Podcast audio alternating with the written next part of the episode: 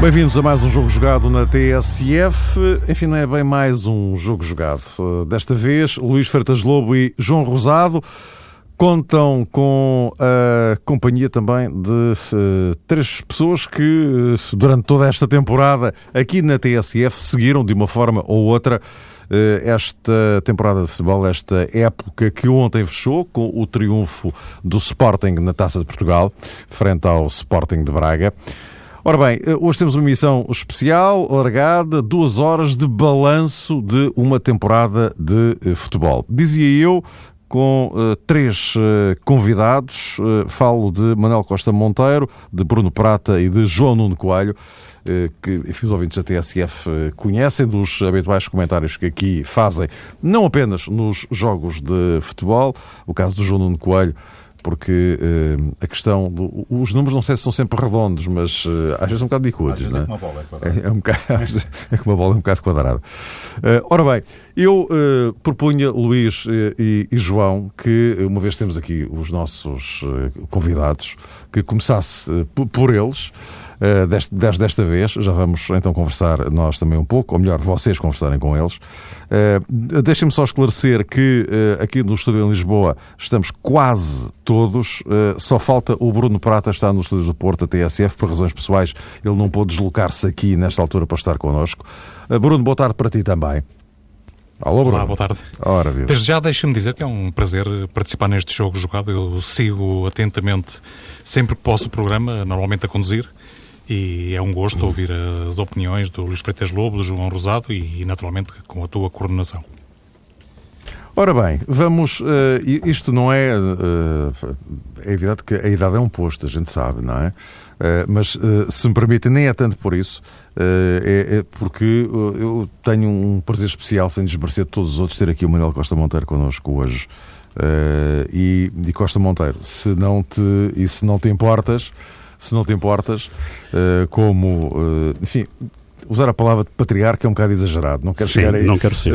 Exatamente. Não vamos chegar aí. Isso de papas, etc. Não. Exatamente. Não, não, é muito, não é muito esse o, o nosso filme. Uh, mas, uh, Costa Monteiro, começaria por ti. Uh, olhando para esta temporada com Benfica vencedor do campeonato e da Taça da Liga, Sporting vencedor da Taça de Portugal, futebol, Futebol Clube do Porto desta vez ficou em branco, eh, coisa que não acontecia há muito tempo, uma época integralmente em branco. Uh, olhando para isto, uh, o que é que, na tua perspectiva, é mais marcante? Estamos a olhar para o todo e eu, como é evidente, desde já quero dizer-vos isto, deixo a conversa completamente aberta. Isto hoje é muito mais vosso do que meu, aliás, meu não, nunca seria, mas é sobretudo vosso para vocês poderem discutir os vossos pontos de vista. Mas deixando a conversa aberta, mas lançando a bola para já para o Costa Monteiro, olhando para esta temporada e para este cenário que fica, uh, o que é que, hum, do teu ponto de vista, mais marcou positivamente e mais negativamente?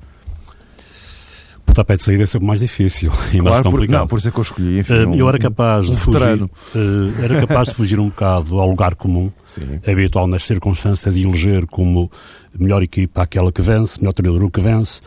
E era capaz de ir em contraciclo, ou seja, tentar uh, nomear ou escalpelizar ou opinar sobre equipas menores com menor orçamento, mas provavelmente com melhor rácio em termos de ponto, orçamento de pontuação e chegar aí até uh, à capacidade que esses técnicos tiveram para fazer campeonatos razoáveis. E era capaz de destacar, obviamente ponho o patapá de cima o Benfica porque ganhou, o Sporting ganhou a Taça de Portugal, o Porto fez um bom recorde na Liga dos Campeões, nada disso, uh, digamos, é uh, subvalorizado face ao, ao, restante, mas penso que há aqui um trabalho interessante em equipas relativamente menores, ou que nós chamamos menores, como são o caso de Belenenses, que é um caso pouco badalado, mas é eh, de extrema, de extrema importância, não só pelo orçamento que tinha, pelos pontos que obteve, pela classificação, e por outra, outra uh, por não importante, foi a equipa que teve mais jogadores portugueses na Liga. E, portanto, acho que é um trabalho notável, não estava nada. Outro, Vitória de Guimarães, pelas incidências que teve no seu orçamento, pelo percurso que o Rui Vitor foi fazendo, refazendo sistematicamente uma equipa. Uma coisa é refazer uma equipa ou renovar uma equipa ao nível do Benfica ou do Porto, outra coisa bem diferente é renovar uh, sempre por cima ou quase por cima uma equipa sem grandes, sem grandes estrelas, sem grandes orçamentos. Eu acho que punha nesta, nesta, nesta primeira abertura, e por depois Benfica e Porto, vamos falar com certeza, escalpizar, claro, claro, claro, e, deixava, e deixava também outra, outro, outro pormenor para o Rio Ave. O Rio Ave foi uma equipa que fez 56 jogos na temporada, começou a temporada, creio que premiado por julho, teve na Liga Europeia com cerca de 11 jogos. Foi uma equipa que, eh, com um plantel curto, eh, pouco extenso, mas muito espremido por Pedro Martins, foi uma equipa que uh, não desceu, ou seja, apesar desta, destes jogos todos, desta, deste, deste desgaste que teve também a nível europeu, foi uma equipa que não teve o 11 lugar, subiu para o décimo lugar. Eu penso que é também uma, uma, uma, digamos, das equipas menores da meia da tabela, são os realces que eu tenho. Quanto ao campeonato, já sabe que é um campeonato com muitas, uh, uh, claramente desnivelado. contra o Porto, eu acho que o campeão, acho que é o que o Benfica ganha e não o Porto que perde. Eu acho que a análise que se faz ao Porto, eh, por vezes, é uma análise eh, eh, relativamente catastrófica daquilo que foi a temporada. Não me vejo dessa maneira. Foi uma temporada positiva. Repare, se fizermos a, com a, comparação do que foi o Porto esta temporada e se fizermos a comparação do que foi o Porto, em que o Porto ganhou uh, campeonatos com 34 jogos, recordo com Adriansen em 95, 96, com José Mourinho em 2003, 2004 e José Mourinho em 2003, 2003, 2002, 2003, a pontuação que, um, que Lopetegui faz neste campeonato, à volta dos 80,3% de aproveitamento pontual, é exatamente igual a uma temporada do Mourinho, 80,3%, é inferior a uma das épocas do Mourinho, em que faz 85, tal, mas é superado a Aliança. Ou seja, creio que não foi o Porto que esteve, também esteve de menos, com os erros próprios e cometeu, e que são reconhecidamente feitos. Mas eh, foi um, Benfica que esteve transfigurado para melhor e acho que eh, muito do, do, do, da derrota do Porto há muito mérito do Benfica, acho eu. Eh, já iremos falar lá mais para diante, na segunda parte, quando começamos a olhar um bocado mais para a frente o, o, peso, a importância que os técnicos também tiveram neste, neste contexto, o que não quer dizer que não possa falar disso também agora, mas eu estava a olhar já mais para a frente, porque isto, estas interrogações todas, nomeadamente em relação a Jorge Jesus e Marco Silva, ainda por razões diferentes, uh, em relação ao Lopetegui já não tanto, pelo menos nesta altura. Uh, mas, Luís Fertas do Lobby, antes de retomar os, os nossos convidados, os, os pontos mais e os pontos menos nós fomos falando disto aqui ao longo, ao longo do, do, do campeonato, acompanhando as nuances que esse campeonato, o campeonato e não só, foram introduzindo durante, durante a temporada.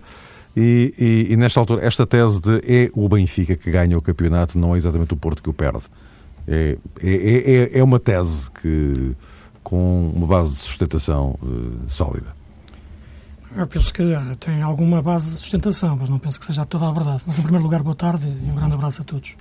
Ah, é sempre assim, sempre que Benfica e Porto ou Sporting, os três clássicos grandes, lutam pelo título, ah, tem que haver sempre uh, alguém que descola, digamos assim, na, na, parte final e isso é quase sempre atribuído à incapacidade dessa equipa. Nunca há outra que teve esse, que teve esse mérito.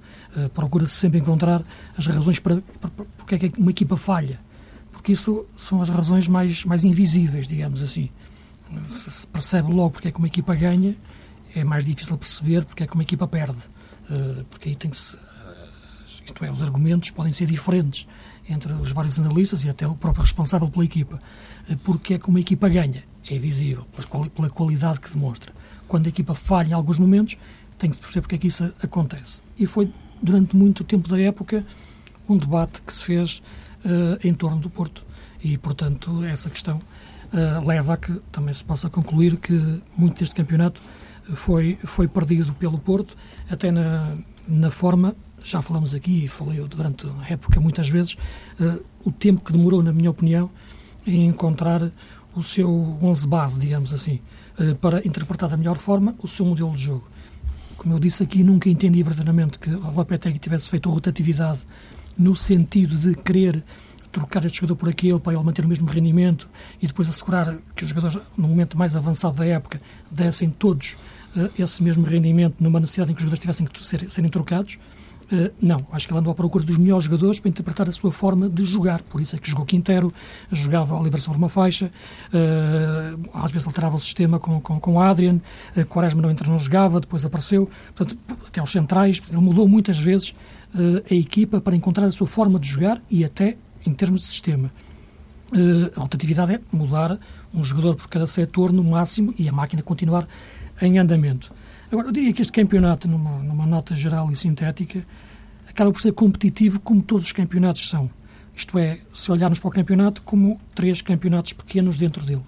O campeonato do, do título, Benfica-Porto Sporting, o campeonato da Europa, eh, em que o Braga se destacou claramente no quarto lugar, embora no fim tivesse depois a aproximação do, do, do Vitória de Guimarães, que, que, fez uma excelente primeira volta, mas uh, estas duas equipas, Sporting e Braga, acabaram por descolar um pouco da competitividade do campeonato, porque o Sporting acabou por descolar de Benfica e Porto e o Braga conseguiu, em termos de desvantagem, o Sporting e o Braga, em termos de desvantagem, descolou em relação ao resto do pelotão europeu. Mas foi equilibrado para o quinto e para o sexto lugar entre a Vitória, Bolonenses, Passos Ferreira, Nacional Marítimo e Rio Ave.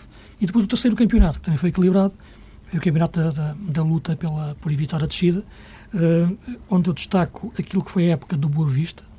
Muitas vezes parece, ah, existe aquela coisa um bocado uh, abstrata ou enigmática do campeonato tranquilo, mas acho que o Boa Vista acaba de conseguir fazer um campeonato tranquilo. Não foi uma equipa que esteve em aflição, digamos assim. Foi uma equipa que conseguiu, uh, dentro das suas limitações, percebê-las. Eu acho que é o melhor segredo para uma equipa pequena é perceber aquilo que não pode fazer e depois fazer bem aquilo que faz melhor. Uh, nisto, no Boa Vista, resultou num projeto de jogo pouco atrativo, é verdade, mas eu acho que eles tinham consciência disso, mas era o mais eficaz e indicado.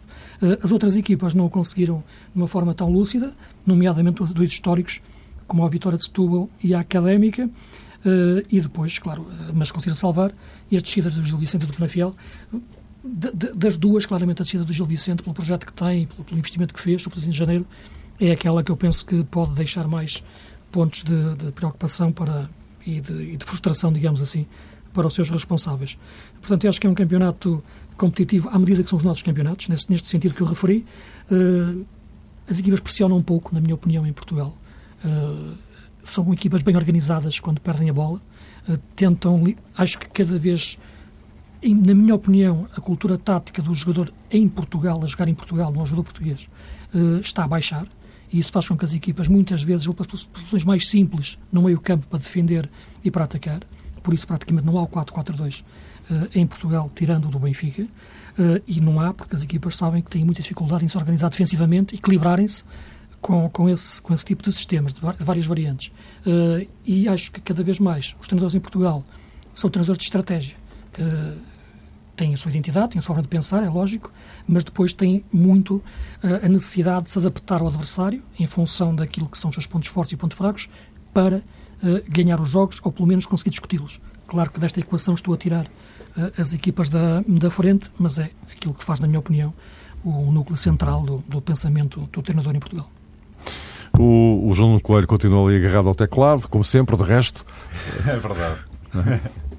Uh, oh, oh, João, já, já agora, uh, e, e, porque, e seguindo enfim, esta, esta lógica, os, eh, os, os números eh, da, da, temporada evidenciam muito isto, vincam muito isto. A história, os tais três campeonatos, de que, ou campeonatozinhos, de que falava o, o, o Luís, e, e, e também o, a, a, posição que foi conseguida, marcada, uh, a partir de determinada altura, como referiu o Costa Monteiro, em relação àqueles, àquelas equipazinhas ali pelo meio. Pois eu acho que essa, essa é uma discussão de fundo uh, que eu penso que tem que ser feita no futebol português pelos responsáveis, eh, desde logo, eh, mas também não custa nada começarmos nós, que é o, o grande desequilíbrio competitivo que existe. Eh, podem, é óbvio, obviamente que em Portugal há menor investimento do que nas principais ligas europeias, os clubes têm orçamentos menores. Agora, a diferença entre os orçamentos das equipas mais pequenas e, de, e dos grandes em Portugal, essa diferença é muito maior do que nos outros, nos outros países. Eh, eu tenho, por exemplo, números sobre, sobre, a realidade espanhola uh, e a diferença entre o, o Porto, o Benfica, por exemplo, para, até para um Vitória de Guimarães, que, que, tem um orçamento bastante reduzido e conseguiu realmente uma, uma verdadeira proeza. Uh, mas quem diz o Guimarães diz uh, o Boa Vista. O Boa Vista começou, começou o, o, a projeção do Boa Vista era para um, um, um, um milhão de euros e meio uh, de orçamento. O Porto tem 80. Em, Espanha, nós vemos os, os, clubes do fundo da tabela com orçamentos nas ordens dos 20 e tal milhões e, portanto, esta, esta diferença posso, é... Posso interromper? Uh, João, talvez por isso pudesse ser importante fazer esse tal rácio de uh, orçamento uh, pontos.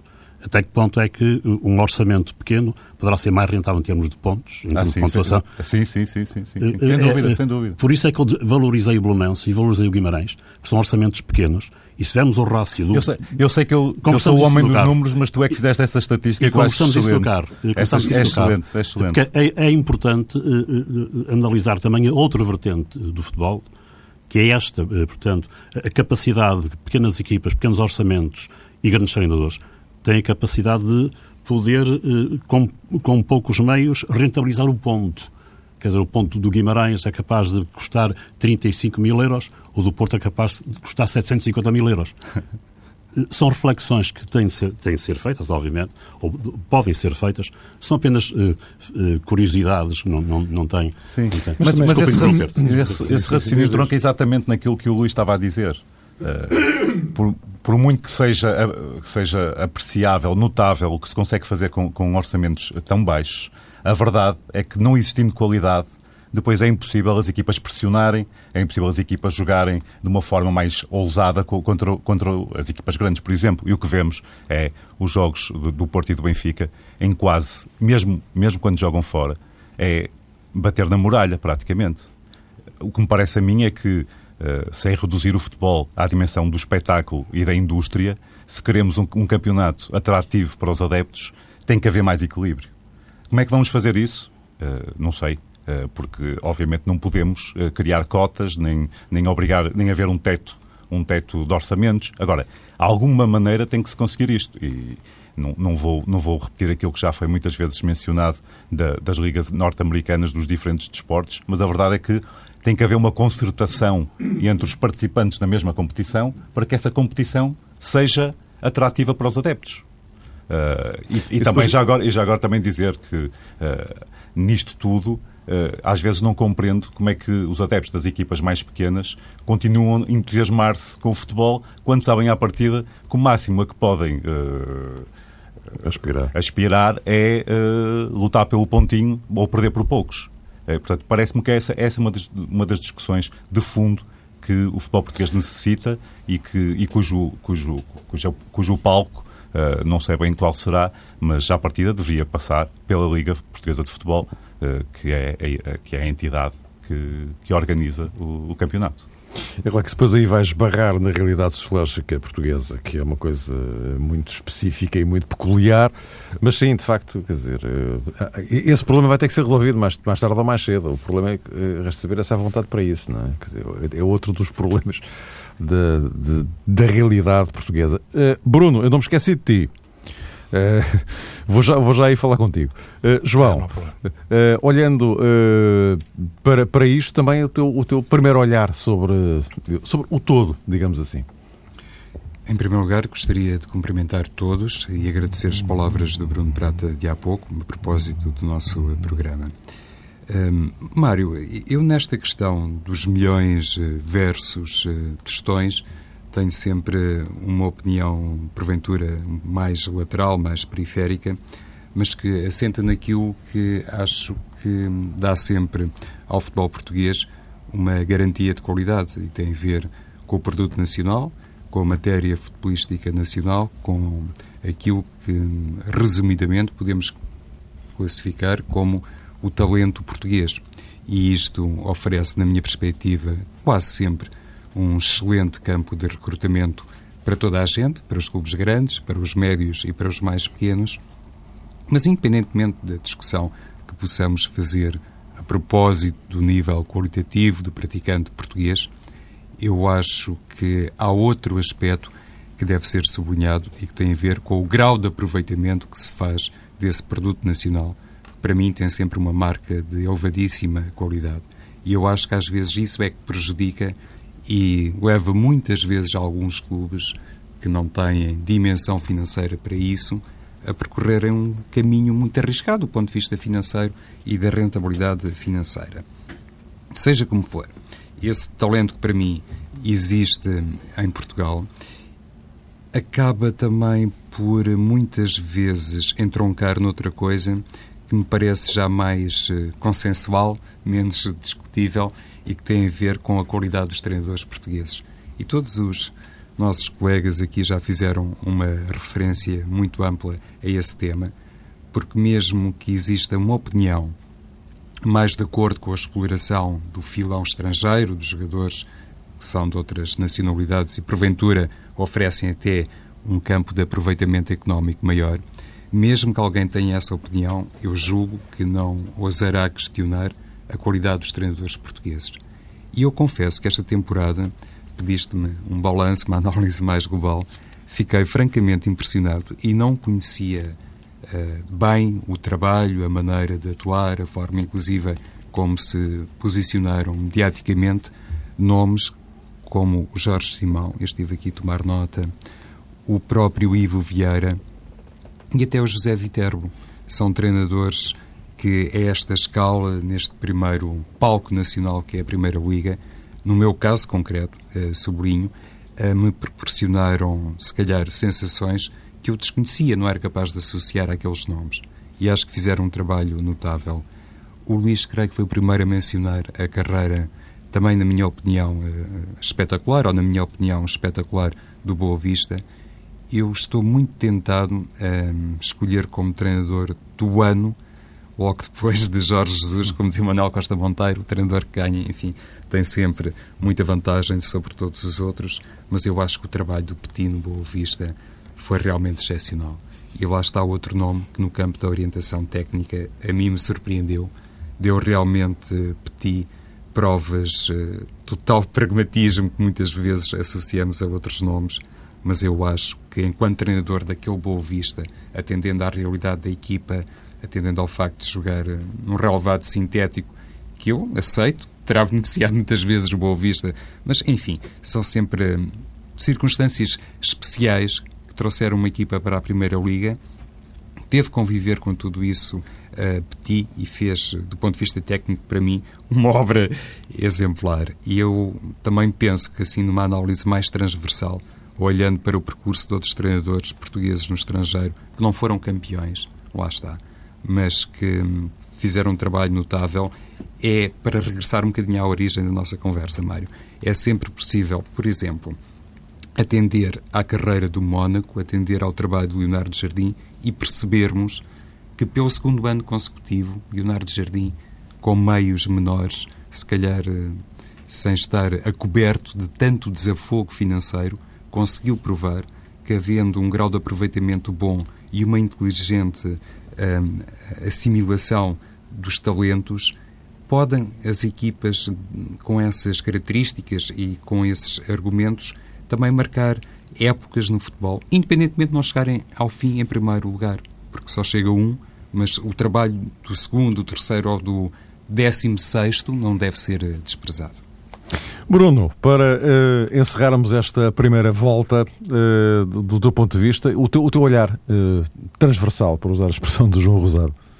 Sim, eu, eu aceito a tese do, dos três mini campeonatos e tudo o que foi dito sobre isso, mas, mas eu iria relevar principalmente a circunstância de, de de saltar à vista que tivemos um campeonato muitíssimo nivelado por baixo. E isto acontece porque uh, nos últimos anos Portugal vem perdendo aquilo que eu chamaria de classe média no, no que diz respeito aos jogadores uh, atraídos uh, por campeonatos e por equipas em alguns casos praticamente desconhecidas para o, grande público português, mas uh, uh, uma situação que reflete também as dificuldades que os clubes portugueses atravessam, não só os pequenos, também os grandes, até em função da falência do BES e da Portugal Telecom. A verdade é que aquelas equipas médias e as outras ainda uh, abaixo desse patamar claramente apresentaram plantéis de, de, qualidade insuficiente para este nível de competição. Se isso acrescentarmos a falta de estrutura, a, a falta de, de orçamento resultou, a meu ver, num, num conjunto de equipas que não, não têm o mínimo de, de, qualidade para participar num campeonato profissional, na, na, numa primeira divisão de, de, de um país ocidental e que muitas das vezes se compara, embora de forma injusta, com as grandes ligas europeias. Se me perguntarem quais são estas equipas, eh, naturalmente que eh, basta até olhar para, para o fundo da, da tabela classificativa para perceber quem são estas, esta meia dúzia de equipas que, a meu ver, não, não, não têm qualidade suficiente para, para, para este nível de, de competição. Elas não têm culpa disso, mas, mas eu creio que isso marcou de forma indelével eh, este, este campeonato. Eh, eh, e eu penso que, que, tudo isso nos deveria fazer pensar, e mais do que isso, os responsáveis, os principais responsáveis pela organização de um campeonato profissional precisam urgentemente de se reunir e de uh, tentar encontrar soluções para, para lutar contra esta, esta situação que, que uh, tem uh, outras, outras, outros pontos de contacto, naturalmente, com a taxa de ocupação dos estádios, com, com, com a viética, com, com, os horários dos jogos, com, com a, a, falta de centralização do, dos direitos televisivos, com, com, até com a própria credibilidade uh, da prova. Houve uh, alguns pontos positivos e que resultam exatamente do problema que eu comecei por, por referir, porque com tantas saídas, acabou por resultar também na, numa, numa mini renovação, também resulta do advento da, da, das equipas B e da afirmação de alguns jovens que, noutras circunstâncias, teriam mais dificuldades em, em uh, surgir. Uh, não é por acaso que há uma recuperação, mesmo que ligeira, da percentagem de jogadores portugueses no campeonato. Uh, mas. Indo em concreto a, a, às equipas, eu, para além do, do, do Campeonato dos Grandes e, e também do Campeonato da Europa, onde uh, uh, uh, o Sporting e o, e o Sporting de Praga, apesar de tudo tiveram outras, outras armas em comparação com, com as equipas que, que lhe se, uh, seguiram na, imediatamente na classificação, eu iria destacar principalmente três equipas. O Vitória de Guimarães, por tudo o que já foi dito, de facto o, o Rui Vitória e o presidente uh, do clube fizeram um verdadeiro milagre, vêm-no fazendo já nos últimos anos. Eh, eh, é uma, foi uma aposta eh, assumida e é bom recordar-nos que ainda há poucos anos o Vitória de Guimarães debateu-se com uma administração judicial que, entretanto, já conseguiu resolver, mas isso não invalida que tenha um nível de investimento muito reduzido e que acabou por ser muitíssimo bem potenciado. O, o, o Rio Ave, e uh, o Passos Ferreira. Este Passos Ferreira, curiosamente, talvez uh, na, na, na, forma de jogar e na abordagem do jogo, talvez na, na, naquilo que há de mais parecido com o Benfica de Jorge Jesus. mas, mas eu salientei principalmente estas três equipas porque são equipas com, que marcam alguma diferença em relação a todas as outras do mesmo nível. Têm uma ideia de jogo, têm princípios que não abdicam, independentemente do grau de dificuldade do mesmo jogo e da, da capacidade do, do adversário. Foram claramente uh, as equipas que mais me impressionaram, naturalmente o Belenenses, o Moreirense, que é uma equipa também muito, muitíssimo bem organizada, bem treinada também, mas estas três uh, um, tiveram algo que, um suplemento de alma e um suplemento de qualidade que, que eu não posso deixar de elogiar. Ora bem, não sei se tem mais alguma coisa a acrescentar, mas penso que esta primeira passagem, tal transversal pelo, pelo campeonato está feita. Uh, vamos, uh, enfim, é inevitável centrarmos um pouco mais em Benfica, Futebol Clube do Porto e Sporting, é uma inevitabilidade. Uh, bem sei que temos ainda a, segunda parte para nos dedicarmos exclusivamente a estes três, mas de qualquer forma, ainda aproveitando o, o tempo que nos sobra desta primeira parte, Costa Monteiro, começando já por aqui, pelo Benfica campeão, há aqui um dado importante, é que havia um objetivo político, se quisermos, eh, que era eh, a conquista do bicampeonato. Ou seja, não era apenas aqui ganhar, ganhar um título, mas ganhar um, um somar um segundo campeonato uh, para tentar, para tentar reverter o ciclo que foi instalado pelo Futebol Clube do Porto durante 20 e tal anos, apenas interrompido pontualmente eh, por conquistas eh, do Benfica e não só. Benfica, do Sporting, do Boa Vista, mas eh, que foram apenas pequenas interrupções num ciclo. Só que agora aparece finalmente eu, o bicampeonato que o Benfica pretendia. Eu não comungo da ideia de que se terá iniciado um ciclo. Não, a, a minha pergunta é ah, sim, se sim, isto... Sim, pode. Pode. Agora depende da Sendo resposta. que sem isto é que nunca, nunca poderia apontar acho, para aí. Acho é? que o Benfica, digamos, cortou de certa forma, ou obstruiu, de certa forma, a supremacia do Porto nestes anos. Primeiro passo, cortar e depois tentar inaugurar um ciclo. Eu penso que o ciclo poderá ser determinado por quem? Porto ou Benfica, ou até poderemos atravessar outra zona cinzenta, que tem sido habitual em campeonatos anteriores. Há várias épocas em que há uma zona cinzenta em que nenhum, nenhum, nenhum dos três, eh, incluindo o Sporting, se consegue superiorizar, marcar eh, deliberadamente a diferença. Era de facto, era de facto importante o bicampeonato para o Benfica, por essas razões e assente fundamentalmente naquilo que, eh, para mim, eh, foi importante para, eh, e que eu me apercebi do Benfica. Não só a, a nível, a nível de jogo, digamos, jogo jogado, digamos assim, mas fundamentalmente por aquilo que foi trazido noutros patamares. E o Jorge Jesus já, já abordou isso, o, o, peso da experiência. E reparem, Jorge Jesus leva cinco anos a mais que Lopetegui, em termos de experiência, futebol português, entenda-se. Por outro lado, a experiência que é trazida por elementos nucleares e bem escolhidos por Jesus, estou a falar, por exemplo, na defesa. Repara, a defesa do Benfica tem 31 anos e tal de média, bem superior à do Porto. Uma defesa que defende bem, mas que marca. Repara que o setor defensivo do Benfica marcou à volta de 17 golos, o que dá essencialmente 20%. Isto é, isto é determinante para, para o Benfica.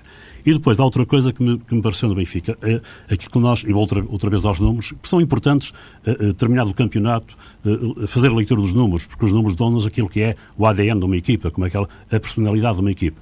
E o Benfica foi uma equipa que esta temporada rematou menos e marcou quase a mesma coisa, ou seja, a eficácia remate de golo foi importante. Por outro lado, se formos aos números outra vez, a equipa do Benfica era uma equipa que geralmente não era muito faltosa. E esta temporada foi uma equipa muito faltosa. Acho que mudou eh, mudou o, o, paradigma, digamos assim, do Jorge Jesus em termos de futebol. E, portanto, acho que isto é, é, é determinante e aquilo que é, que por vezes não, não, não nos apercebe, ou apercebemos, mas não falamos, que é o espírito do grupo. E eu acho que notei neste Benfica, esta temporada, um espírito de grupo e de cumplicidade entre a equipa técnica e quem estava lá dentro que não terá existido noutras temporadas penso com Jesus que eh, cresceu também, e obviamente tem de crescer, eh, parar é morrer, cresceu fundamentalmente no espírito de liderança. Penso que Jesus é, é, claramente um homem mais, um líder mais consciente, mais positivo do que era antigamente.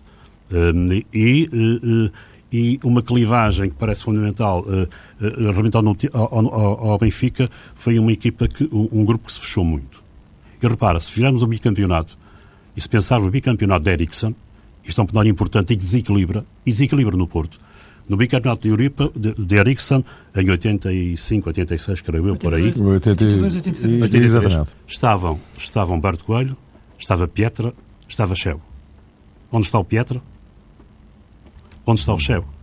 E o Cheu já está muito... Isto, tem, isto é determinante. E depois, isto tem a ver com o mente, quer dizer, eh, a mente, a mente do Nós liderar quase, um grupo. Quase a encerrar eh, a ah, desculpa, parte. Pronto, não, não, não, é conclui, conclui. Eh, e fundamentalmente eu penso que um, a mente, uh, o jogador não é apenas aquele que chuta, aquele que remata, aquele que dribla, aquele que faz golos, é um homem. E, portanto, a grande diferença entre Benfica e Porto, penso que esteve aí. Repara, o Benfica foi capaz de dar a volta a quatro reviravoltas no campeonato.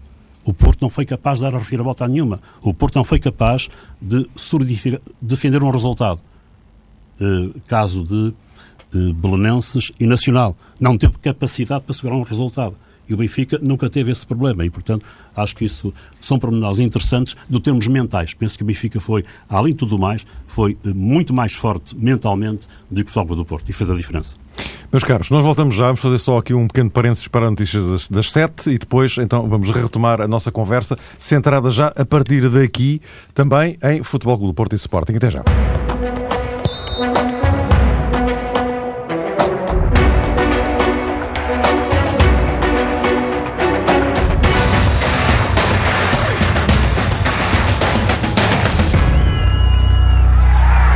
Parte 2 deste jogo jogado especial. Recordo que hoje uh, Luís Freitas Lobo e João Rosado contam também com a participação de Manuel Costa Monteiro, Bruno Prata e João Nuno Coelho convidados para esta emissão de balanço de temporada.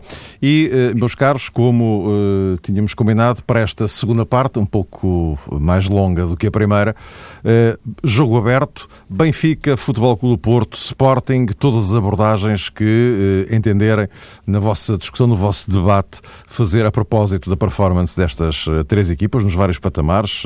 Não estou a falar apenas do campeonato, estou a falar da temporada e isto passa também pelas competições europeias, pela Taça de Portugal Portugal, pela Taça da Liga, e o papel que uh, foi desempenhado, não só por figuras, de resto o Manuel Costa Monteiro, encerrar a primeira parte, já apontou aqui uh, alguns vetores que, na perspectiva dele, marcaram este Benfica desta, desta temporada. Tem a ver com o Jorge Jesus, tem a ver com os jogadores, com a estrutura da equipa e com a própria estrutura do Benfica, do futebol do Benfica. Portanto, tudo isto em aberto para discussão nestes três planos. Bruno Prata, tens o micro aberto, portanto, também podes entrar assim que, eh, sempre que entenderes. Uh, Luís, uh, vamos então seguir. Na tua perspectiva, olhando para isto, se queres continuar pelo Benfica, derivar para o Porto, sim, Sporting, podemos, como entenderes? Sim. A questão que se coloca muito agora tem a ver com... E qualquer tal... um de vocês pode intervir. Bruno, estou a falar contigo também. Ok. Sim, o Bruno entra. O, só por isto, só para explicar para quem não então, ouviu do início. O Bruno entrar, é que o Bruno... ele vai ter uma entrada. é que okay. o Bruno é o único que está no Porto. Isso. Todos sim. os outros estão aqui comigo. Sim, sim. Uh, não, dizem em relação, fala-se muito agora da questão do, da mudança de ciclo. Tem sido a questão que se fala muito. Um, eu penso que, que acaba por ser neste momento ainda uma, uma falsa questão. Eh, porque eu não, já aqui referi, não identifico neste momento um, um novo ciclo do Benfica. Aquilo que eu identifico é um ciclo do Benfica de Jesus. São coisas, pode parecer a mesma coisa, mas são muito diferentes. Isto é, não consigo dissociar o que tem sido o Benfica nos últimos seis anos, ganhando ou perdendo, e o ciclo, para mim, é uma equipa ser competitiva para ganhar títulos, perdendo ou ganhando-os, mas nas jornadas finais. Uh, isso está ligado diretamente àquilo que é Jorge Jesus. Uh, uma mudança de ciclo, para mim, está mais ligado a uma noção de clube, não tanto a noção das equipas. E é uma noção de clube capaz de gerar sucessivas grandes equipas, independentemente dos treinadores. Foi isso que o Porto conseguiu ao longo de, sensivelmente, uma década e meia, depois da tal zona cinzenta que o Costa Monteiro falava há pouco. E, portanto, a questão que se coloca agora é perceber se o Benfica pode, de facto, enquanto clube, gerar novamente essas grandes equipas, eh, não tendo Jorge Jesus. Eu penso que tudo aquilo que tem acontecido com o Jorge nos últimos tempos, os sinais que dão de um divórcio iminente, ou pelo menos de o Benfica estar receptivo a que Jorge Jesus saia, ou pelo menos está a encarar a hipótese de, de que ele saia, ao contrário de outros anos em que sempre se falou que ele continuava, mesmo no ano das tais derrotas de, dramáticas nos últimos minutos, o Presidente Vieira disse sempre que Jorge Jesus só não fica se não quisesse. Eh, este ano percebe-se que já há abertura em relação a isso, pelo que o Benfica sente-se já legitimado pelas vitórias, capaz de ganhar sem Jorge Jesus. E pode ganhar. Uh, desta forma, é que não, porque é um futebol de autor, como já referi várias vezes. Mas não conseguiu ainda neste momento dissociar as vitórias do Benfica, o ciclo do Benfica, de uma coisa que eu acho que é o ciclo de Jesus, enquanto que o Porto, o seu ciclo, teve a ver com treinadores completamente oh, oh, Luís, diferentes. Oh, Luís, de tal forma isso é verdade que eh, desafio-te a ti a lembrar-te de um, de um dos três grandes com um treinador durante seis anos. Sim, é verdade. Então, isso, isso é a questão de antes de Jesus. Não existe. Não. não. existe. Sim, nos tempos modernos não. Não, não, não existe. existe. Nos tempos modernos não existe. Portanto, é significativo e, e, completamente verdade. Sim, e repara que Vieira, antes de Jesus, teve vários treinadores, Camacho duas vezes, mesmo a vitória contra a Patónia, é uma vitória um pouco enganadora em relação àquilo que, que, que é uh, um campeonato no sentido de da competitividade de, extrema como tiveram todos estes, uh, Kika, Kuman, por, uh, por aí fora. E, portanto, com Jesus, de facto, iniciou-se uma nova era na forma de jogar e, e em todo o entendimento do, do futebol do Benfica. É natural que acredito que tivessem sido criadas mais peças na estrutura do, do Benfica, no seu futebol, claramente, é evidente, teve tempo para isso o clube, mas não penso que nesta altura ainda seja possível dissociar o futuro do Benfica ganhador da figura de Jorge Jesus. Eu penso que é importante, posso, posso Luís? É importante, Jesus trouxe, eh, além daquilo que é uh, tido como um excelente trabalho em termos de, digamos, jogado, digamos assim, das quatro linhas, há que Jesus trouxe nestas duas temporadas ou três temporadas últimas, uma coisa que foi, para mim, fundamental e que os, os, adversários mais temiam, que é, de certa forma, a recuperação ou agregação da mística benfiquista. E que tem, quem tem assistido destes últimos três anos há um crescendo de entusiasmo, há um crescendo de agregação, digamos, da família benfiquista entre muitos mais negros, que é a obra, a obra de Jorge Jesus. Uh, pelo que fez, pelo, pelo, pelo futebol que joga, pelo, pelos ganhos que tem tido, e isso é, penso que é, eh, relativamente aos adversários, eh, a principal preocupação. Por um lado, Jesus. Digamos que é uma sombra que permanece. E depois, eh, o Benfica era uma equipa adormecida. Benfica, Benfica estava adormecido. E, portanto, o grande problema era se o Benfica acordasse. O Benfica é clube, lá estás a falar Sim, disso, é? sim. Exato. que acordasse. E isso é que, de certa forma, atemorizava os adversários. E o Benfica acordou nesta altura. E quem está no norte do país eh, e vai ver jogos do Benfica, nota perfeitamente que o Benfica joga praticamente em casa, tirando Guimarães, tirando Braga e o Dragão, joga em casa. E, e, este suplemento anímico que a equipa recebe, por exemplo, um, em Barcelos ou, ou, ou em, em, Vila do Conde, quando a, equipa chega ao estádio e tem aquela massa humana, aquela mística, aquele chamar que Jesus trouxe, acho que Jesus teve este trabalho de agregar eh, fundamentalmente o que era que estava dividido, eh, é, é um suplemento anímico importante. E há outra, outra coisa interessante, se bem te recordas, o Jesus, há três anos atrás, praticamente era um divisionista. O Benfica estava dividido entre, entre ficar, ou, estava dividido. Havia, e ele teve a capacidade, através do seu trabalho, de agregar. Por isso é que eu comungo dessa, dessa ideia. Jesus é fundamental nesta, neste uh, entroncar e nesta manutenção da mística, além do, do futebol que pratica. Acho que é. Mas este pormenor da, da recuperação uh, das gentes benfiquistas, acho que é também importante, que é, é um trunfo importantíssimo para o Benfica, acho eu. Se me permitirem, já agora. Diz, Bruno, diz. Uh, iria discordar em parte, pelo menos, e, e no que diz respeito a, a, duas questões. Primeiro, é, sendo verdade que, que, não estamos, ou não podendo ainda afirmar que estamos no, na presença uh, de um ciclo vitorioso do Benfica, podemos, de, desde já, uh, considerar que, que, que, terminou um ciclo dominante do Fogo Porto este bicampeonato conquistado pelo Benfica, um Benfica que ainda por cima nos anos anteriores já se vinha batendo pela conquista do título, representa, ao meu ver, uh, o, o, fechar de, de, um ciclo em, em que o Foco do Porto claramente uh, marcou uh, fortemente o, o, futebol português.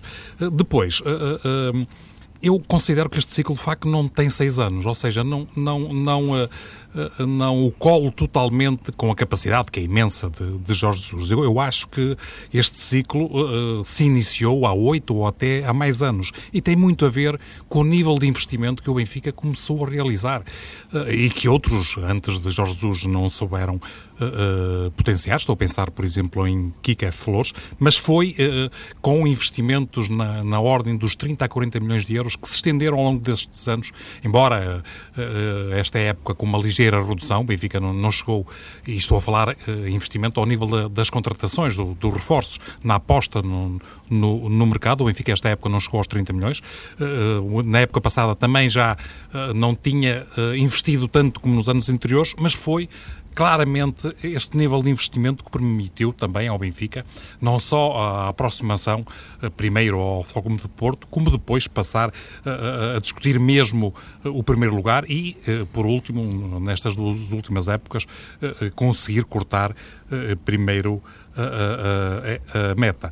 Isto, naturalmente, que resultou de, de, também, em boa parte, do mérito de, do técnico do Benfica. Não estou a tentar uh, retirar-lhe. Ele, ele tem uma, uma ideia de jogo uh, absolutamente uh, sistematizada, tem, naturalmente, a sua qualidade técnica de treino, que é, que é reconhecida, tem uma organização defensiva, por exemplo, ao nível do melhor que se vê por essas melhores equipas da Europa. Beneficiou, é certo, e isso já foi dito, da média etária que lhe dá outra tarimba e que foi também importante, em alguns momentos, decisivos, mas não concordo sequer quando muita gente, uh, numa tentativa de valorizar uh, de forma excessiva, na minha opinião, o, o, o, mérito de Jorge Jesus, diminui a qualidade do, do, do, plantel do Benfica. É verdade que o Benfica perdeu muitos jogadores importantes, muitos deles absolutamente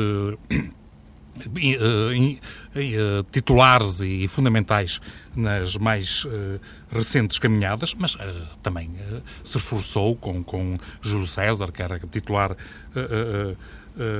da seleção brasileira ainda há bem pouco tempo, com Samaris, que custou 10 milhões de euros, com Jonas, que foi absolutamente essencial, e com vários outros que nem sequer foram tão utilizados como, como seria suposto. Estou a pensar, por exemplo, em Cristante, que é uma das maiores promessas do futebol italiano, que praticamente uh, não contou. Talisca também foi fundamental no primeiro terço do campeonato e depois perdeu espaço, ou seja, sendo verdade que este campeonato perde em comparação, perdão, que este plantel perde em comparação com o da época passada, mas o da época passada era um dos melhores plantéis do futebol europeu. E, e sendo ainda verdade que, que Jorge Jesus tem, tem um modelo de jogo, uma, uma equipa com assinatura, também uh, é uma equipa, um modelo de jogo com, com debilidades, como ficou patente uh, por diversas vezes ao longo de, desta caminhada na Liga dos Campeões. É, de facto, um modelo uh, adequado a um campeonato desequilibrado como é o português, onde consegue potenciar o seu futebol assente na vertigem uh, uh, frente a adversários que, que, que têm grandes uh, debilidades. Mas, mas Houve quem, quem considerasse que nesta época o Benfica apresentou um maior pragmatismo, algum cinismo que não se tinha visto em anos uh, anteriores. Uh, uh, eventualmente o Benfica apresentou algumas movimentações que, que, ajudaram a tornar a equipa mais equilibrada. Estou a pensar nas, nas movimentações de, de, de, fora para dentro de Gaetan, do próprio Salvo, nas ajudas de, de, Lima e principalmente de Jonas, que teve um papel absolutamente essencial nesse aspecto. Mas eu creio que, que, que o Benfica teve talvez um maior gregarismo, uma maior capacidade de solidariedade, mas, mas, mas em tudo mais nunca uh, mudou, uh, uh, de, nunca deixou de ser aquela equipa que, que, com os princípios de jogo de que o treinador do Benfica não abdica. E, e, e, e, tudo isto para, para considerar que, sendo importante Jorge Jesus, eu creio que os méritos têm que ser, pelo menos, divididos com o Presidente do Benfica. E olha, Bruno, pegando exatamente nisso que acabaste de dizer, fazendo até uma viagem mais pelo passado também mais longínquo é de Luís Filipe Vieira no Benfica. O presidente do Benfica tem essa prova, uh, debaixo da sua experiência pessoal, que não é todos os dias que se encontra um treinador capaz de fazer aquilo que fez Jorge Jesus. E eu também não estou esquecido daquilo que perdeu, mas voltamos sempre à mesma questão. Aí entronca-se naquilo que também, nomeadamente, o Porto foi capaz de fazer com Vitor Pereira, com André Vilas Boas, mas o que me apetece dizer, e no fundo o que queria aqui apontar, é isto. Eh, tem sido muito comentado eh, nos últimos dias ou nas últimas semanas que Luís Filipe Vieira, enfim, também à conta de alguma obrigação financeira e de uma nova realidade, eh, estará na disposição de renovar, sim, com Jorge Jesus, mas com um contrato menor, oferecendo, se calhar, contrapartidas diferentes, mais de acordo com os objetivos finais que a equipa seja ou não capaz de alcançar no fim da temporada e não propriamente uma remuneração que seja sempre oferecida ou esteja à disposição de Jorge Jesus no fim de cada mês. E isto parece-me um bocadinho eh, caricato, parece-me em primeiro lugar injusto e parece-me que hum, acima dessa eventual injustiça está um aspecto que Luís Filipe Vieira não pode desprezar. Se ele nos outros seis anos teve a constatação que não conseguiu uma devida aproximação a Futebol Clube do Porto e eventualmente ao próprio Sporting Clube Portugal, então por que motivo agora acha que oferecendo um contrato inferior, se é que isto é verdade, bem entendido, oferecendo um contrato inferior a Jorge Jesus, está a defender os interesses do Benfica? Eu acho que um treinador que tem a rentabilidade que tem Jesus, que oferece este retorno desportivo, oferece também um retorno financeiro.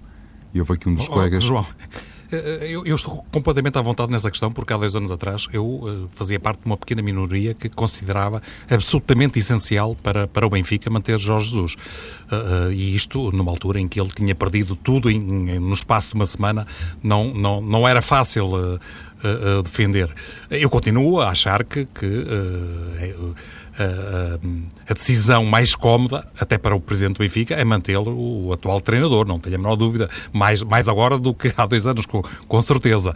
Uh, uh, e, e, estou também convicto que, que, que Uh, esta, esta vontade de cortar na, na, no vencimento de Jorge Jesus não é tanto pela, pela menor aposta do ponto de vista desportivo, tem mais a ver com, com, com a realidade financeira que, que afeta e muito uh, os, os clubes uh, portugueses. Mas uh, eu também percebo que, que o, o treinador do Benfica esteja a ter uma, uma postura algo diferente em função de, de, de algumas cambiantes. Ou seja, Jorge Jesus, de facto, ganha muito para, para a realidade do, do, do não só do futebol português, mas também do próprio Benfica.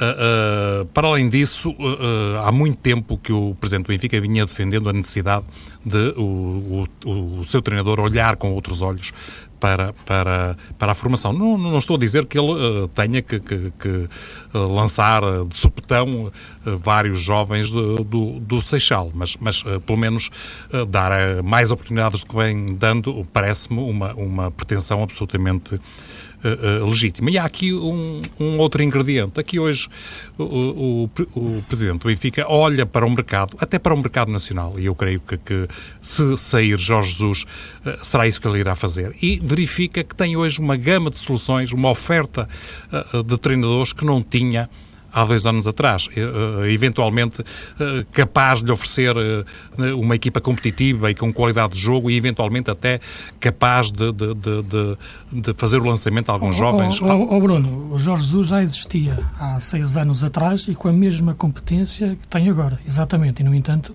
o Benfica preferiu o Kika e o Jesus foi para Braga.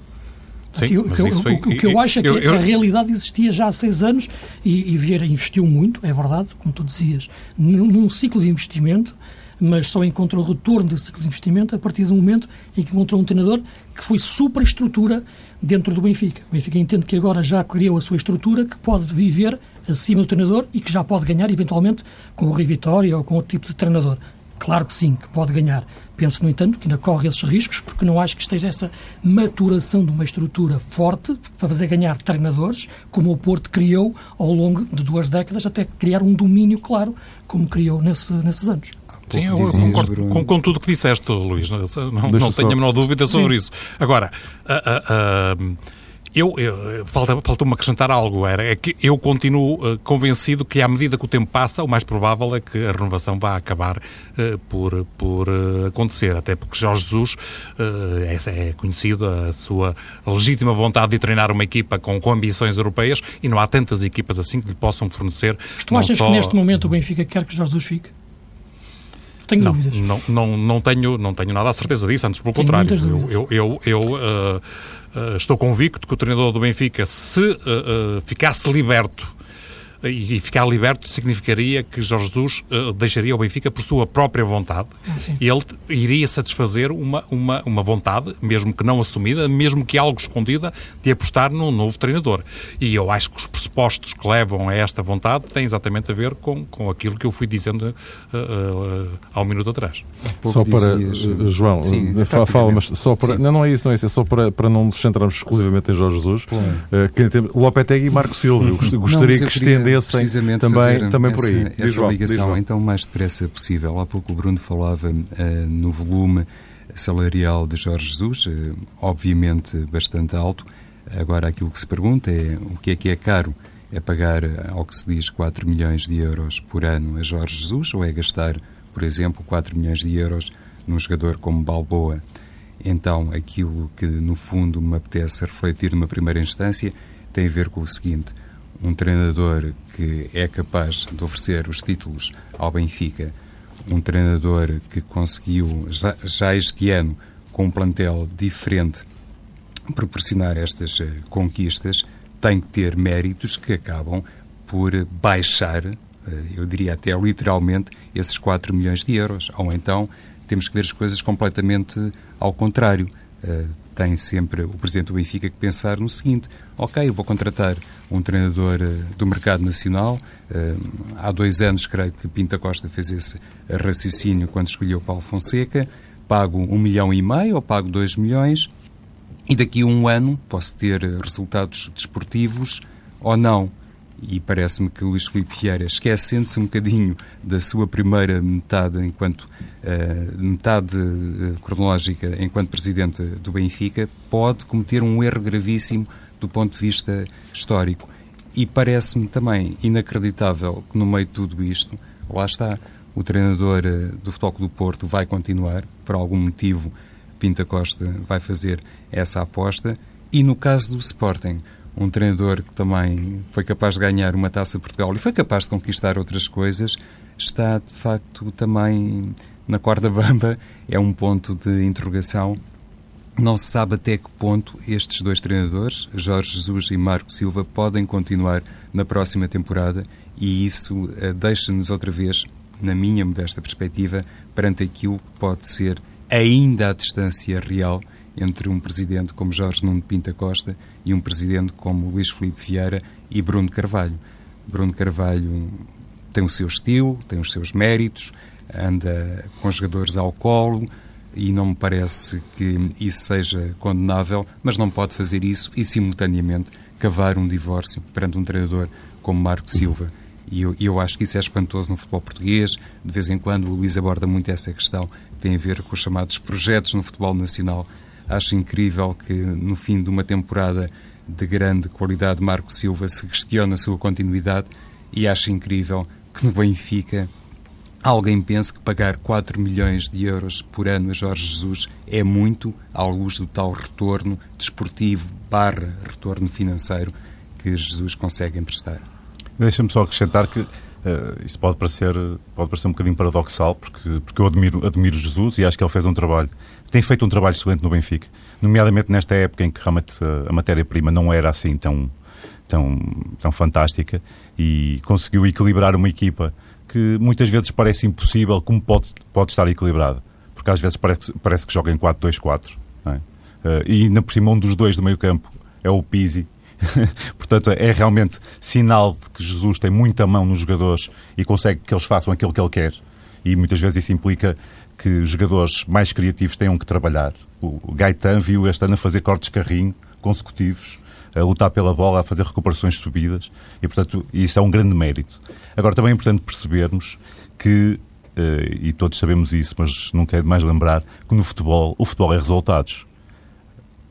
No início da época passada, quando Jesus, depois de ter perdido tudo uh, numa, numa semana ou 15 dias na época anterior, perdeu no Marítimo e depois teve a perder com o Gil Vicente 1-0 em casa e o Benfica deu a volta já nos descontos de, de tempo, o Jesus era completamente mal amado pelos adeptos do Benfica. Essa é a realidade. E, portanto, os resultados vão de ser sempre uh, ditadores na questão dos treinadores e na, na, maneira como eles são vistos. Se o Jesus perder o próximo campeonato e ficar no Benfica, uh, facilmente será visto outra vez como o treinador que só ganhou três campeonatos em sete.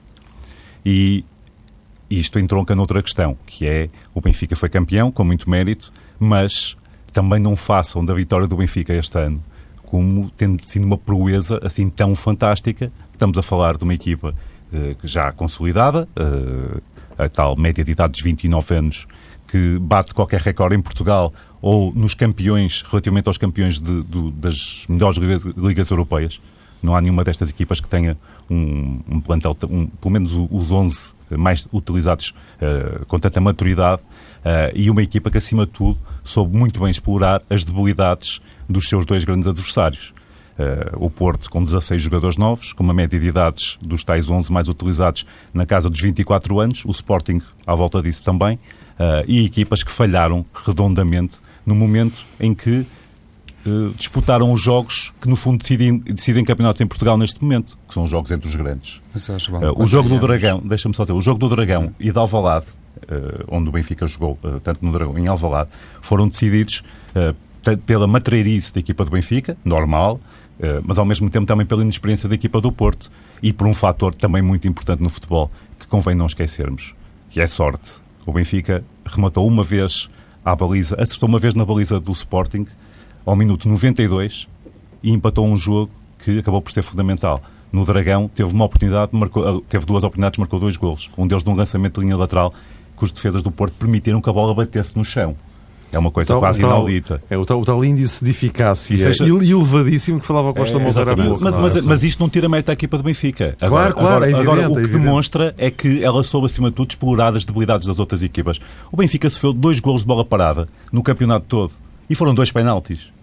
Isto significa que tem uma equipa equilibrada, uma equipa consistente, com uma liderança forte, eh, nomeadamente o Luizão, que nestas coisas da defesa, da defesa é fundamental, nomeadamente, por exemplo, da defesa em linha. O, o Benfica arranca fora de jogo em série às equipas adversárias. Eh, tem uma média quase nos 5 fora de jogo por jogo. As equipas realmente não, não têm capacidade de resposta para esta, para esta, esta, esta adaptação do modelo de jogo do Benfica. Uh, e aí tem mérito. Agora, é importante também que percebamos que o Porto e o Sporting uh, apresentaram debilidades enormes uh, e que, no fundo.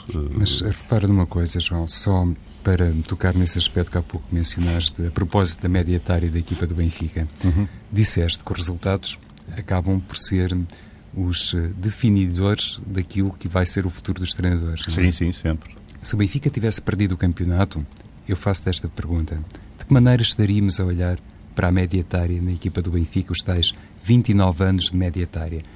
Não poderíamos cair na tentação de dizer, cair que na tentação de dizer que não foi capaz de suportar numa longa maratona como é o campeonato, 34 jornadas, aquilo que eram as exigências do Benfica?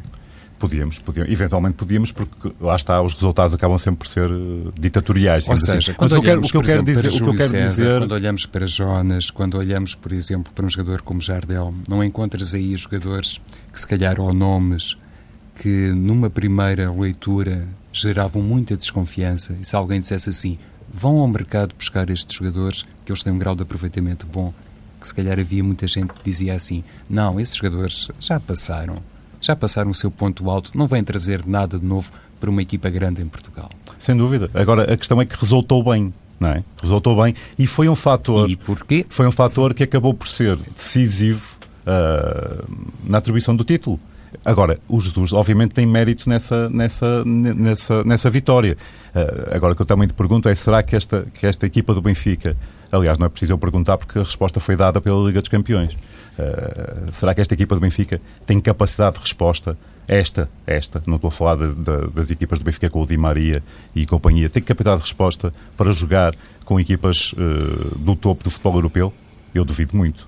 Sim, mas nos disso, últimos é anos o Benfica também na Liga Sim, dos Campeões, conseguiu. desculpa Luís, só para dizer Força. isto, na Liga dos Campeões não conseguiu, não é? Sim, tirando aquele ano que foi com o Chelsea até os quartos de final. Sim, mas tinha outra equipa, não é? Tinha Sim, outra tinha. Equipa. Tinha outra equipa, repara, as equipas de Jesus têm sido diferentes, mas não quero centrar muito no debate que vamos aproximar É, até porque já estamos a olhar para o fim daqui a nada. No, no caso do Benfica, mas tem uma questão que, que, que, que, o Bruno estava a tocar à, à, à ponto, então, o ciclo económico, o ciclo financeiro. É que o Benfica da época passada tinha de facto uma equipa com média etária mais baixa e sobretudo o plantel, eu acho que este ano é um plantel forte na mesma, mas de características diferentes, uh, até pela, pela, também pela média de idades, é verdade, mas em termos de mercado é um plantel mais fraco.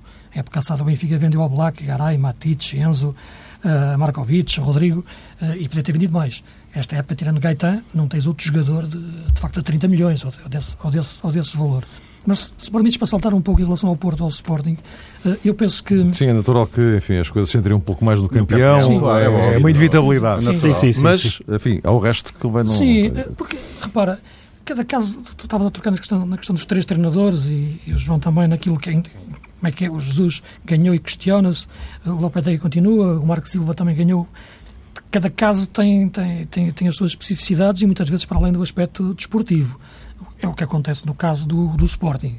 Como aqui fomos falando ao longo, ao longo do ano, a cisão ou o conflito interno que se percebeu que existiu e nunca foi, nunca foi resolvido e manteve-se né, este clima um pouco surrealista até o final da época, nunca nasceu já no início, ou, pelo menos ali, a a, antes de meio, é, por volta de, do Natal. Uh, neste momento, uh, eu acho que o plano da projeção do Marco Silva na próxima época, ao ficar ou não ficar, acabou-se por definir mais nas conferências de imprensa do que nos jogos, o que não faz sentido. Porque, e não faz sentido na minha opinião, e eu tenho aqui durante o ano inteiro elogiado muito, muito o Marco Silva enquanto treinador, mas penso que ele passou a fazer péssimas exibições, na minha opinião, nas conferências de imprensa. Uh, e aí terá, se calhar, perdido os jogos da sua continuidade, na minha leitura. Acho que ele geriu mal aquilo que, que, que, na minha opinião, era a sua. Uh, capitalizou mal, melhor dizendo, aquilo que era a sua vantagem no, no, no digamos, na digamos, relação conflito que teve com, com a estrutura com o presidente do, do Sporting, que claramente os sócios foram a favor dele. Uh, no, no decorrer da época, e sobretudo nesta parte final, a vontade que ele teve de falar sempre sobre o assunto na, nas conferências, quando lhe perguntavam sobre os jogos, ele podia simplesmente dizer só falo sobre o jogo, não falo sobre mais nada, mas cada conferência era falar sobre estas questões, insinuando coisas. Como também depois Bruno, Bruno Carvalho, claro, aproveitava e respondia e dava a sua conversa de imprensa. Eu acho que o melhor que Marcos Silva teria, teria feito era ele se escusar no capital que tinha adquirido com os sócios e, no, e daquilo que se percebia que é o melhor capital que um treinador pode ter, que é a relação com os jogadores. Os jogadores estarem do lado dele, como ontem, aliás, eh, ainda se viu. Eh, e, portanto, acho que nas conferências, até no caso de, não, não, ter telefonado ao Presidente, porque ele também não me telefonou, não se pode pôr no mesmo patamar do, do, do Presidente, como é evidente. O Presidente eh, não é, não é nunca o Presidente que tem que ligar. Mas, e, portanto, eu acho que neste momento, e continuo a dizer que Marcos Silva, do ponto de vista técnico, desportivo, é o treinador, para mim, ideal, até pelo perfil que tem, para um, projeto de crescimento como, como o Sporting e ambicioso, mas a relação atingiu um ponto que que penso que, que vai, vai terminar na, na, saída, na saída dele, eh, para exatamente prejuízo do Sporting, mas acaba por, na minha opinião, nesta altura, de ser inevitável e também com, por vontade de Marco Silva. Eh, Costa Monteiro. Tem estado agora muito, muito, não, muito, estou, muito estava, ouvir, não é? Não, queria pegar numa frase uh, que o João empregou há bocado, no meio seu, da sua apreciação, e foi ter mão nos jogadores. Ter mão nos jogadores foi o que tu disseste. E eu acho que uma das diferenças, embora não conhecendo os meandros dos outros clubes eh, e, os balneários, penso que esta observação de ter mão nos jogadores foi um aspecto fundamental da temporada. Aquilo que eu vi do Benfica, eh, o Jesus tinha de facto o comando das operações do grupo de trabalho, havia uma, uma empatia quase absoluta eh, do grupo de trabalho equipa técnica, não vi o mesmo em certos momentos do Lopetegui. Quando eu vi as também televisivas nos jogos, à medida que o campeonato, a Liga ia avançando, senti Lopetegui cada vez mais só, mais isolado, eh, senti Lopetegui cada vez mais nervoso, mais intempestivo e fugindo do discurso habitual que é o futebol para ir por outros motivos e percebi, leitura minha, não quer dizer que seja a realidade, leitura minha, penso que a grande questão que se deve pôr a conta de Lopetegui é se Lopetegui tem eh, nos jogadores ou tem a maioria dos jogadores por si. E penso que esta é a questão, eh, na minha perspectiva, fundamental. E tenho algumas dúvidas relativamente a isso. Será que, Lope... Será que a mensagem de Lopetegui chega aos jogadores? Será que os jogadores aprendem ou querem aprender a mensagem do treinador? Isto é, isto é claro, quer dizer, quando uma equipa precisa de ganhar o Nacional da Madeira e faz a segunda parte que fez, e o intervalo é um espaço e um espaço Esse, de tempo. Tal, o tal jogo a seguir à derrota do Benfica em Conde, não é? Tá, é? O intervalo é um espaço determinante para absorver e transmitir mensagens, das duas uma, ou ela é incapaz de a transmitir como deve ser, ou então os jogadores não sabem aprender, eu não acredito, ou não querem aprender. E, portanto, de certa forma, a moleza como o Porto entrou nesses jogos faz-me crer que poderá haver eventualmente aqui algum espaço de não ter mão nos jogadores. Por outro lado, a dúvida que eu ponho, ponho a Lopetegui, eh, os balneários é, digamos, um microcosmo uh, cultural. Uh, eu olhei para os números, o Porto tem, nesta altura, 19% portugueses e 23% espanhóis. Digamos, a Armada Espanhola, com todo o seu peso, até que ponto, dúvidas minhas, não são certezas, até que ponto é que a Armada Espanhola não, não direi conflitua, mas não agrega o grupo de trabalho tanto quanto isso. E vamos dizer, o Campanha veio fazer o quê? O Andrés Fernandes veio fazer o quê? O Ângel veio fazer o quê? O, o Lopes veio fazer o quê? E, portanto, até que ponto é que este domínio da cultura espanhola, com todas as suas capacidades de envolver outras pessoas, tem tido no rendimento da equipa? Portanto, eu se fosse jogador do Porto, eu se fosse jogador do Porto, olhava estes, eu, eu, não, não os que lá estão, eu, olhava estes espanhóis como os homens do treinador, com todas as leituras que se possam fazer homens de mão, homens de capacidade, homens privilegiados, etc. E, portanto, acho que esta, esta questão eh, passa também, na minha perspectiva, passa por ser fundamental. Lopetegui penso que não absorveu, não absorveu totalmente a realidade do futebol português, depois foi crescentemente, estando crescentemente isolado, teve a nível, a nível digamos, de, de leitura de jogo algumas, algumas diatribes, digo eu, um, mas penso que a temporada, fez um balanço geral, penso que a temporada do Porto não é totalmente negativa, eh, não, não comungo dessa ideia, mas acho que o Lopetegui deve continuar, porque trouxe, trouxe outras questões para o futebol português e, e, e, no início da sua temporada trouxe outro diálogo, outro espírito de dialogar e outros conceitos que não estávamos habituados. Agora, a questão fundamental para mim é se terá ou não, e a SAD Portista deve saber com certeza, porque senão não, não teria continuado ou não irá continuar com Lopetegui, se terá ou não o apoio da maioria dos jogadores. Lopetegui, a determinada altura, penso que mediu forças. Conversamos isso. Eh, sim, sim. Mediu forças nisso da temporada. Eh, como é que eu vou eh, ganhar o grupo de trabalho? E então agarrou no elemento mais forte do grupo, Quaresma, não é? Entrou em conflito com o Quaresma. Propositado? Não sei. Talvez. Para medir forças e para mostrar ao grupo, atenção, eu dominando o líder, posso tomar o resto do grupo de trabalho.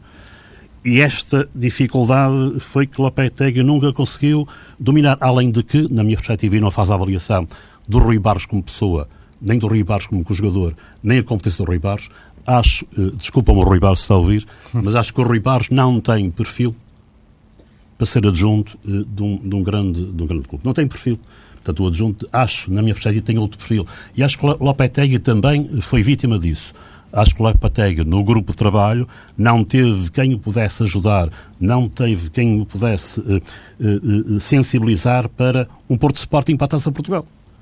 Por exemplo. Não, é inadmissível. Ou, ou jogar, ou jogar com o Boa Vista depois de um dilúvio. Exatamente. E, quando portanto, o, próprio, o próprio Boa Vista não queria jogar. Se Lopetega não conhece o português, acho que deveria haver alguém na estrutura portista que o alertasse, fizesse campainhas. Atenção, que isto não é assim deve ser assado. Um Porto Sport é importante Taça de Portugal e não era pôr meia equipa a jogar e outra meia equipa. Acho que uh, Lopetegui é réu, porque me deu mil euros, mas acho que Lopetegui também é vítima. Oh, oh Manel, e, e não tens Meus memória... amigos, só para vos situar, vocês sabem como é que é isto. Temos 3 minutos ao cronómetro. Eh, eh, não tens memória, Manel, de, de noutras épocas, inclusivamente, por exemplo, no tempo de Rui Quinta, no Futebol do Porto, se ter também levantado essa questão, até quando houve também aquela capacidade do clube para fazer regressar ao Dragão jogadores como Lúcio Gonzalez, quando Paulo Fonseca falava dos egos. Não achas que isso já tem um passado que acaba por ultrapassar a, a, própria Sim. era de Lopetegui? Eu acho, bem, eu, eu acho que eh, eu acho que não falava nesta altura tanto em mística, acho que essa é uma, uma falsa questão eu falo mais em eh, ser ou não profissional. E acho é que essa característica tem que ser dada ao jogador. Falar em mística do clube, é, pá, o clube é dos milhões, eles vão para onde querem, e, portanto, são homens, têm, têm de escolher. Mas esta, esta retaguarda em que o Porto foi sempre muito forte, a retaguarda foi sempre muito forte, o, o, regre diz... o, regresso de Paulinho Santos uh, Paulinho Santos ser adjunto de Vitor na Pereira altura, na altura, exatamente, foi importantíssimo na altura. É? Pedro Manuel também aguentou ali como adjunto algumas, algumas questões e era, é, quer dizer, a, atitude que os adjuntos esportistas tinham junto do banco, na, na, na, intervenção que tinham durante o jogo, é completamente diferente daquela que, perdoa-me Rui Barros, não tem em causa o homem, nem, nem o profissional, mas apenas uh, a característica, o perfil que se deve ter. E penso, não estou a ver o, o, o Semedo, por exemplo, Exatamente. Foi adjunto do Porto. E, e, e, e portanto, era também um homem que, na minha percepção, não tinha perfil para adjunto. E o adjunto é muitíssimo importante nas situações de crise uh, e para agregar o, o, grupo de trabalho. Bruno Pratas, estás aí justamente aí. Eu ia dar o último minuto e meio. Sim, eu, eu uh, vou, vou, uh, vou, concordar com, com boa parte do que foi dito. Uh, de facto, faltou alguém que, que, que, ajudasse a resolver a falta de conhecimento do futebol português do Lopetegui e isso notou-se em diversos momentos.